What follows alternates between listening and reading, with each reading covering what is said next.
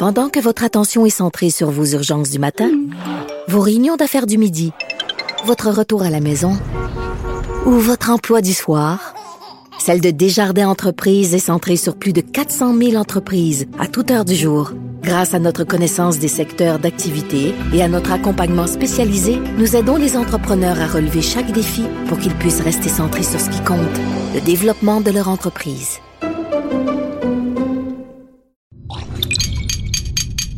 Cube Radio. Il connaît tous les dessous de la politique. L'économie, la santé, le transport. Antoine Robitaille. Là-haut sur la colline. Cube Radio. Bon lundi à tous. Aujourd'hui, à La Haut sur la Colline, il y aura Mélanie Joly, oui, la ministre de la Francophonie, qui viendra nous expliquer comment elle a réussi à ramener les livres français dans des bibliothèques en Ontario. C'est incroyable, mais en tout cas, on en discutait avec elle. Ensuite, euh, Dave Noël, l'historien, journaliste au devoir, viendra nous présenter sa chronique Les chiffres de l'histoire.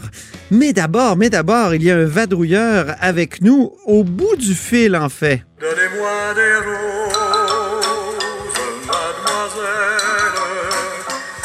J'ai rendez-vous, c'est très important. C'est très important de parler à Patrick Belrose, correspondant parlementaire au Journal de Québec et Journal de Montréal. Euh, bonjour. Bonjour Antoine. Donc, tu nous apprends euh, ce matin que Guy Nantel, euh, l'humoriste qui songe à devenir chef du Parti québécois, est beaucoup plus, comment dire, euh, rigide sur la laïcité qu'on aurait pu le croire. Ben, des positions tranchées, c'est sûr et certain. En fait, euh, Guy Nantel, pour l'instant, n'accorde pas d'entrevue. Euh, donc, on a voulu voir un peu quelles sont ses positions politiques. Euh, je précisais quand même d'entrée de jeu là, que ce sont des déclarations faites à titre personnel par M. Nantel. Ça ne veut pas dire que ce serait dans sa plateforme pour la chefferie au Parti québécois si jamais il décide de faire le saut. Mais ça donne quand même une idée de sa, de sa pensée politique, de ses positions. Donc, sur la laïcité, on a trouvé quand même quelques citations euh, assez étonnantes, euh, des positions qui vont même plus loin que celles de la Charte des valeurs euh, Jean Marois à l'époque. Par exemple, M. Nantel avait dit à l'émission de Lévesque en 2017 qu'il était pour l'interdiction pure et simple du visage voilé dans la sphère publique, un peu comme c'est le cas en France. Il avait dit, par exemple, si tu sors de chez vous, on doit voir ton visage, c'est la vie civique, et sinon tu restes dans ta maison. Donc, euh, des positions qui vont quand même assez loin. Dans une autre entrevue, toujours en 2017, à la presse, cette fois-ci avec Marc Cassidy, euh, et là, c'est quand même plus étonnant. Il avait affirmé que le chef du NPD, Jai Meeting, euh, donc qui porte le turban euh, pourrait pas, selon lui, devenir premier ministre du Canada en raison de son symbole religieux. Il disait, à l'international, la personne qui incarne le, le Canada aura un symbole religieux aussi fort. C'est c'est absolument inacceptable. Donc, des, des Oui. positions qui vont quand même très loin pour quelqu'un qui pourrait devenir éventuellement euh, chef du Parti québécois et qui fait peut-être premier ministre du Québec. Il serait donc euh, le plus le plus rigide là-dessus de tous les candidats potentiels jusqu'à maintenant, là, parce que rappelle-nous qui sont ces Ben, candidats. Exactement. En fait, euh, si on regarde un peu les positions des autres candidats, oui, en effet, je pense que M. Nantel serait peut-être celui qui est euh, le plus tranché. Euh, il y a peut-être Frédéric Bastien, pour qui on connaît moins les positions sur la laïcité. J'ai pas trouvé euh, d'informations à ce sujet-là. Mais dans le cas de Stephen Enfield, par exemple, à qui tu as parlé euh, tout récemment, il avait affirmé qu'en fait, oui, il était pour l'inter- l'interdiction de signes religieux dans le tout contexte judiciaire, donc pour les policiers, pour les juges, les avocats, les gardiens de prison, mais il y avait plusieurs bémols pour les enseignants. Il affirmait que c'était difficile euh, euh, à implanter ou en fait à, à mettre euh, en mesure. Et pour ce qui est de Sylvain Gaudreau, qui est pour l'instant le seul candidat déclaré à la chefferie, euh, lui m'avait affirmé en entrevue qu'il était pour le statu quo, donc la loi 21 qui s'applique et il reporterait la clause dérogatoire dans cinq ans quand ce sera le, le moment.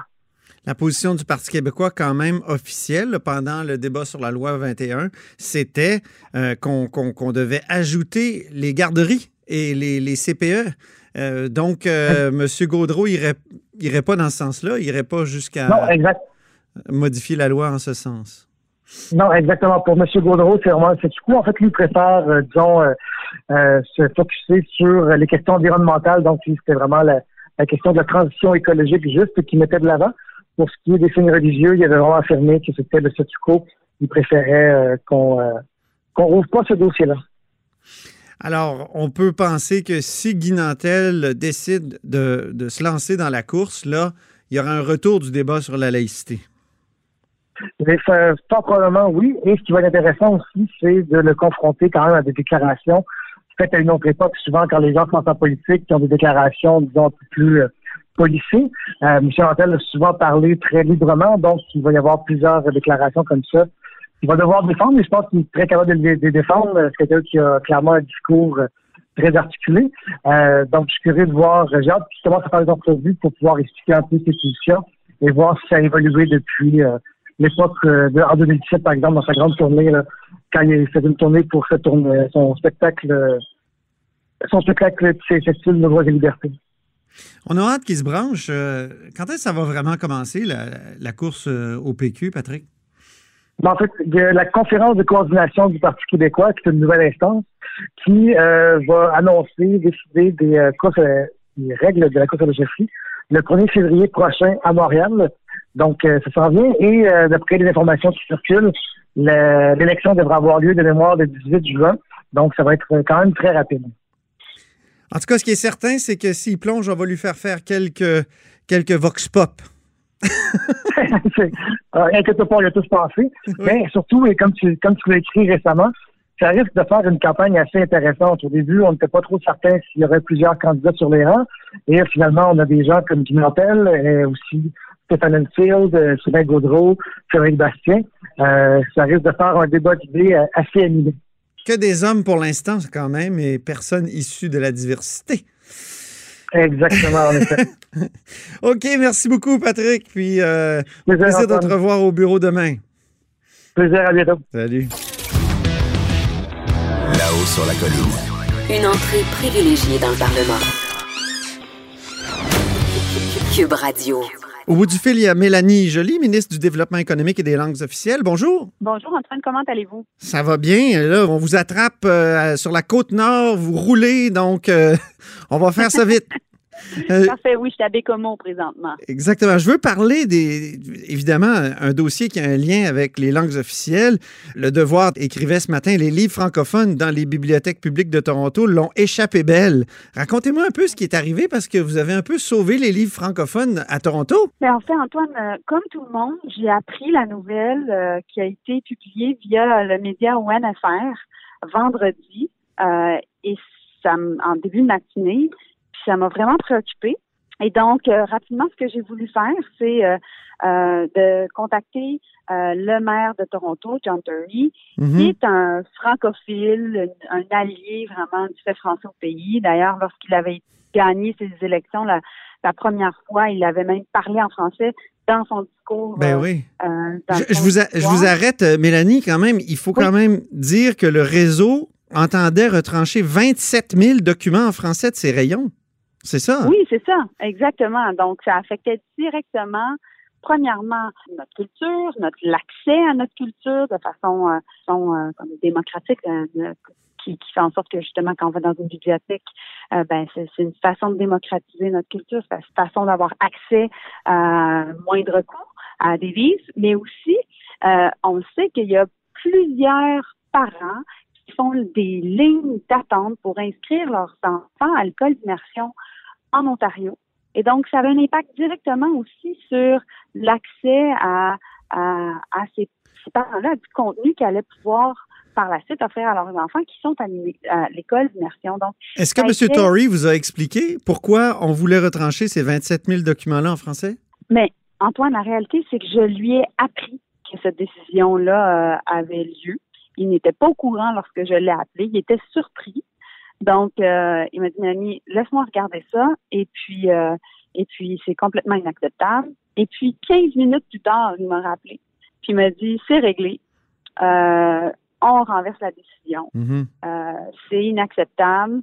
Et non seulement ça, mais il va y avoir plus de contenu, d'investissement en contenu francophone euh, pour euh, que ce soit au niveau des livres, des, des DVD euh, et, euh, et tout autre contenu francophone qui peut être offert euh, dans, dans les, les bibliothèques euh, de, de Toronto. Donc, ça, ça a été rapide. C'est la, la beauté des fois euh, quand on a une cause commune qu'on défend, ben on est capable de le régler. Mais je comprends, Euh, mais on dirait que vous êtes toujours obligé de, comme ministre fédéral des langues officielles, de d'éteindre des feux. Là. Et, et la dernière fois, c'était le projet d'université francophone qui avait été annulé par euh, Doug Ford, donc le gouvernement ontarien. Là, c'est 27 000 livres en français qu'on voulait éliminer. Coudon, est-ce qu'il y a de la francophobie en Ontario? Ben là, c'est, on peut pas, on peut pas poser la question parce que poser Ben la oui. question, c'est un peu insultant pour 500 000 personnes qui sont des franco-ontariens qui se battent tous les jours. Mais Non, mais est-ce qu'il y a de la Euh, le francophobie à, à l'endroit de ces gens-là? C'est- la question qu'on est en droit de se poser.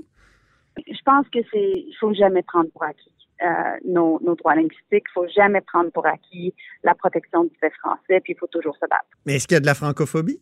Est-ce qu'on veut éliminer le Euh, fait français? Est-ce qu'on veut. Euh, Est-ce que le fait français que- dérange? Non, j'ai, pas l'impression que c'est basé sur des tensions linguistiques. C'est pas ça que je ressens. Moi, je pense qu'il y a une méconnaissance puis il y a une éducation à faire. Euh, John Tory est un allié et donc ça a, dû- ça, ça a certainement aidé dans la prise de décision. Euh, mais, mais au final, euh, comme ministre, c'est sûr que comme, comme plusieurs leaders de la communauté francophone, il faut être aux aguets. Comment ça s'expliquait, cette, euh, cette mesure-là là, de retirer 27 000 documents francophones?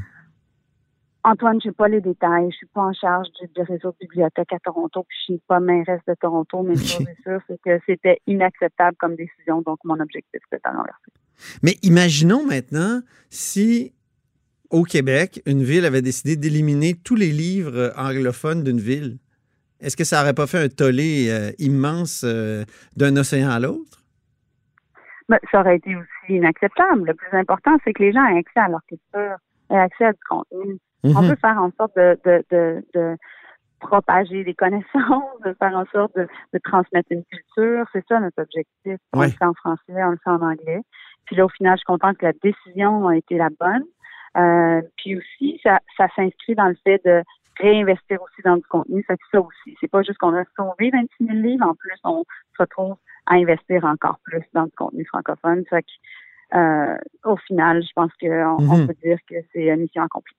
C'est quand même un événement surprenant. Euh, et vous savez que, euh, Mélanie Joly, que je suis un des lecteurs privilégiés de votre livre Changer les règles du jeu Oui, c'est incroyable. de 2013. Et j'ai- Mhm. y, y il y a des citations qui me reviennent. Là, vous disiez, parce que là, vous êtes ministre du Développement économique. Oui. Et dans votre livre, à la page 50, vous écrivez Un fondement de notre système est de plus en plus remis en question, celui de la croissance économique. Par quoi on pourrait remplacer la croissance économique? C'est- une, une vraie question. Ben, je pense que c'est la question du développement durable. Comment on peut s'assurer de maintenir la croissance économique, mais en même temps, euh, à faire en sorte qu'on puisse vraiment lier euh, la croissance économique à des considérations environnementales. C'est ça dont je parle dans le livre. Est-ce que vous pensiez à la décroissance à l'époque? Économie et environnement. Pensiez-vous à la décroissance à l'époque, Mélanie Joly? Non, l'objectif, c'est que les gens puissent, au final, euh, comment je peux dire, avoir accès à un bon emploi puis bien vivre. Oui. Vous savez, moi, j'arrive de Terre-Neuve, là.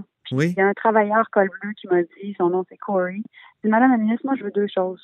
Je veux un chèque, chèque de paye, puis je veux être capable de travailler chez nous, dans ma province, dans mon village, puis voir mes enfants. C'est simple. Moi, je suis pas là pour défendre une économie qui est déconnectée de la réalité des gens. Moi, je suis la ministre qui est en charge de la réalité économique des gens. Oui. C'est ça que je vais faire. C'est pour ça que je suis sur la déco- Mais vous parlez de développement durable. Est-ce que ça peut être- pas être problématique avec euh, justement l'exploitation pétrolière à Terre-Neuve? Ou contradictoire? Ben, je pense, ben, je pense qu'il y a une transition écologique qui doit être faite. Elle est fondamentale. Mais là, présentement, je suis devant une entreprise oui. à Bécomo qui s'appelle Lefebvre. Euh, puis, ils font de la, rec- du recyclage d'aluminium.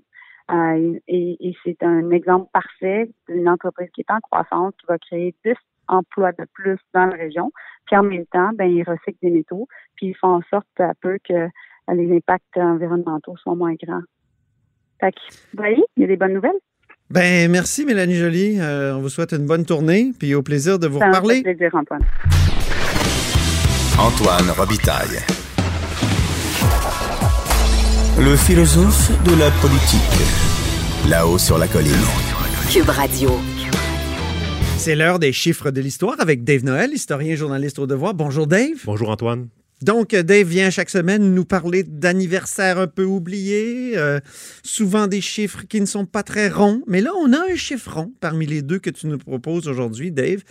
Il y a 320 ans, le 12 janvier 1700, que s'est-il passé, Dave? Oui, donc c'est le décès de Marguerite Bourgeois, la fondatrice euh, de la congrégation de Notre-Dame à Montréal. Donc, euh, pourquoi on en parle, c'est que à notre chronique politique, euh, c'est qu'elle a sa statue sur la façade du Parlement.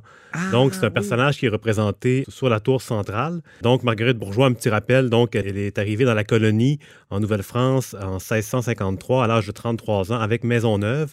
Elle, elle avait connu sa sœur qui était dans son ordre, donc euh, la sœur de Maisonneuve. Et en arrivant dans la colonie, elle fonde une école à Montréal, dans- au départ dans une, une étable, et par la suite, ça s'améliore tranquillement. Et quand Louis XIV, le gouvernement de l'époque, envoie des filles du roi, elle se transforme un peu en agence euh, matrimoniale. Euh, elle euh, organise des rencontres pour les colons qui viennent Ah oui. chercher des épouses. Donc, les filles du roi, c'était souvent soit des orphelines ou des, des, euh, toutes sortes de, de- de- de personnes qui venaient, qu'on envoyait dans la colonie pour rééquilibrer le déséquilibre démographique qui était Ben oui. à l'avantage des hommes ou plutôt au désavantage quand ils voulaient se, se marier. Donc, elle a fait ça un, un certain temps. À, à son décès euh, en l'an 1700, elle, elle passe à la mémoire. Et donc, dans les années 1960, c'est là qu'on complète le programme des statuts du Parlement, Oui. Donc le Panthéon. Et puis, Il y a eu toute une querelle entre les religieux euh, pour la, la devanture du Parlement. Il y a, il y a- chaque congrégation voulait sa statue, euh, voulait Oui, et d'ailleurs- sa repré- son représentant ou sa représentante dans une niche. Oui, d'ailleurs, Marguerite Bourgeois est voisine de niche avec euh, Marie de l'Incarnation, qui est la fondatrice des Ursulines. C'est ça. Donc, les deux femmes sont au sommet de la tour.